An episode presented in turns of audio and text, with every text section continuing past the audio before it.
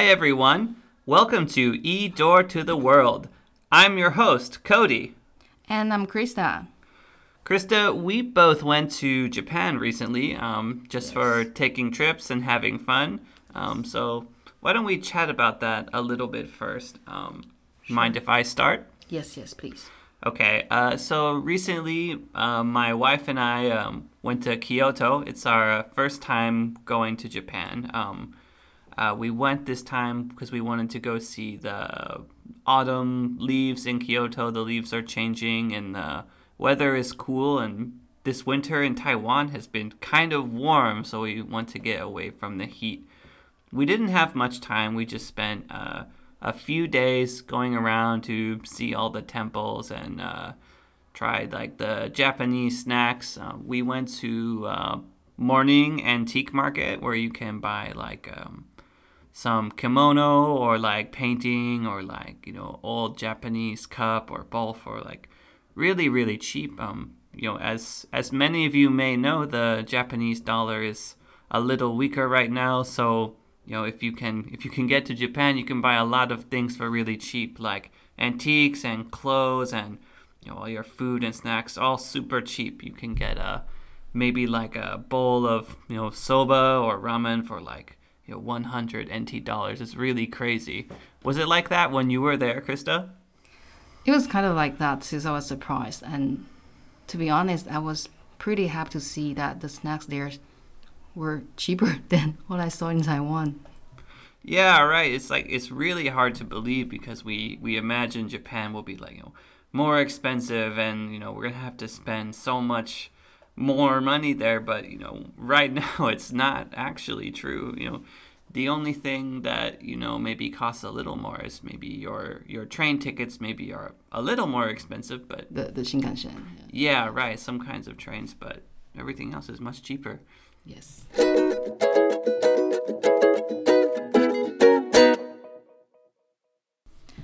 And today we would like to talk about interesting life differences that we spot during our trips there. All right, so one of the most obvious things you'll notice uh, if you're from you know America or Taiwan, you know, walking on the right side and driving on the right side. When you go to Japan, it's all totally the opposite. Everything's on the left side, and you're thinking before you go, well, well, that's easy. You just walk on the left. But actually, it's not easy at all because you will always be walking and then suddenly you realize, oh, I'm walking on the right side. Everyone's coming at me and I have to like move quickly. And then you turn the corner. Suddenly you are doing it again. It's like really, really hard to stop. And you like it feels so embarrassing. So you're like, it should be easy. Why can't I just walk on the other side? But your brain says, right side, right side. We walk on the right side. You did that your whole life. So like, you're always trying to do the right thing. Was like, you can't. It's too hard. It's happy die hard. Yes, this one especially. It's like so deep in your brain, walking, yes. driving on the right side.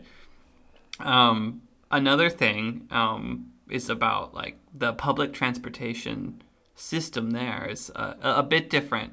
Whereas, like in America, I think the public transportation system is just pretty bad, so you can just ignore it. You don't think about it. Then coming to Taiwan, the public transportation, the bus, the train, MRT, it's all I think easy and convenient to use. You need one card, or you can buy like different kinds of tickets from one machine. It's pretty simple.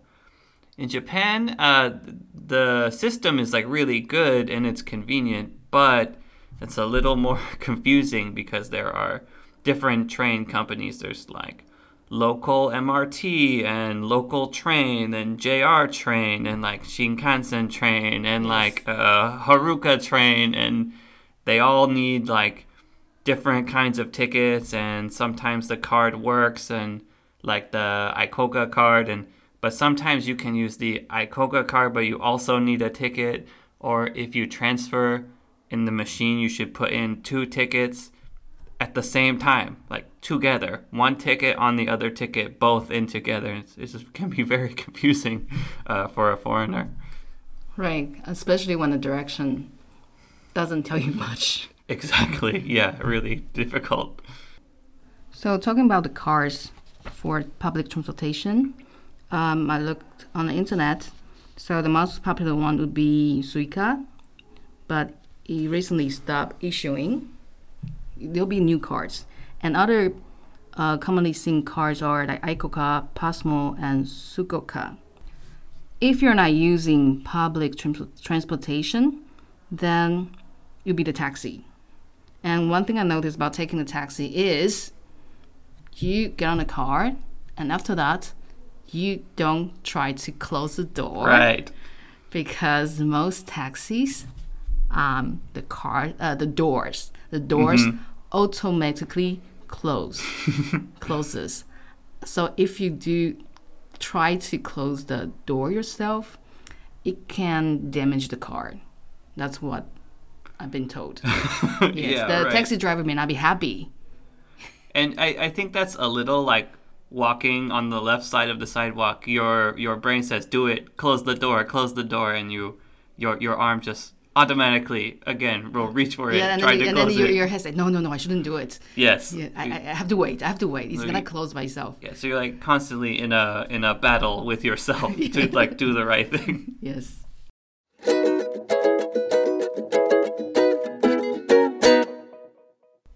Right. Uh, another thing is like the coins. Like there are, I think, six types of coins, and some of them are like just a, a small, very small. small. amount of money. One yen, you know, it's like 0.007 USD. So you have to remember all these coins. Uh, the weather I thought was really great. Maybe like four or five degrees in the morning, but it's like not like Taiwan's cold weather. It's not so wet. It doesn't come inside your jacket. You know, you you feel really comfortable walking around and And like they don't feel you sweat as much too because Yeah. it's just not that humid. Right. It's, it's like a nice cold. Um, another thing you will notice is like when you enter the store, uh, kind of polite greeting, you know, like, you know, hello and welcome and, you know, thank you for coming to our store where that's like that in Taiwan sometimes, but I feel like the Taiwanese store will like straight to business more often. Like, Yeah, what do you yeah, want to order? What do you want to eat? Just like we Right. get directly to business. Right. Don't waste time. Yeah, Let's right. done. Like let's let's get some food. Let's get whatever. Like now. yeah. Right, right, right, right. And so that's the same when I uh, when I went to the restaurants. They're also very polite, Yes. and then you try to also be as polite. Yeah, and you, you don't always like know what to do. You like maybe give a little bow or something. Yeah. Yeah. And and and um, when late at night, um, you try to get to uh, find a restaurant for maybe the night snack or dinner. Actually, you'll find uh, uh, not many restaurants opening because what's opening late at night would be the izakaya, where you go, you get some food, but most likely it's for the beer, the drinks Yeah. Right. yeah they they have these lifestyle where they go eat late at night and drinks beer Yeah. Yeah, Right. Like and- especially walking at night, you'll see a lot of those like little yeah, uh, uh, izakaya like restaurant like open at night. Yeah. yeah and then you see like every table has a glass of beer there Yeah, yeah, yeah. Like maybe a big glass of beer and Oh, like big one, glass, big glass, one- or two like maybe little Sake. chicken skewer or something, some little snack to go with that. ah, yeah, yeah, true. yeah. and then the, so my this the one thing i cannot forget is um, it just stick in my head i went to the convenience store late at night Mm-hmm. um, I forgot which city it was. Maybe it's Fukuoka.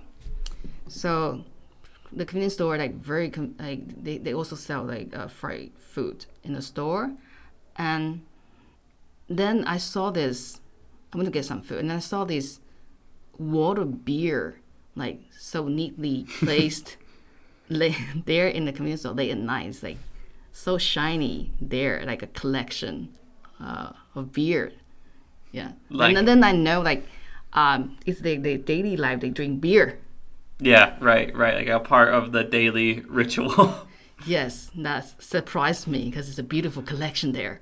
yeah, right. And yeah, like so shiny and yeah, neatly organized. Yeah, but if you go to their store, like uh, the the products are placed really neatly. Yes, right. Actually, yeah, every store. Yeah. Yes, almost every store. Yes, yes.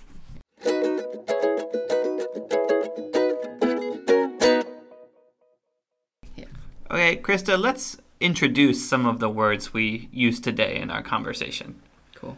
Uh, the first one, transportation. 交通， Second one, automatically. 自动的， And the last one, polite. 礼貌的。All right, teacher Cody, please make a sentence with one of the words. Okay, I automatically cover my face when I sneeze. Good, thank you. Okay, Krista, would you like to introduce the question of the day? Sure.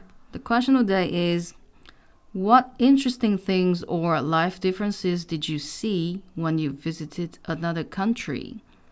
Please share your answers with us. 同学们听完本周的 podcast 后，欢迎投稿你们的学习单。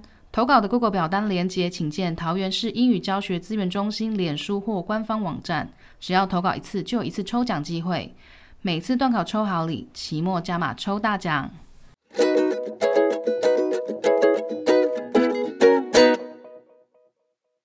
Thanks for listening, everyone. That's our podcast for today. Bye bye. Bye.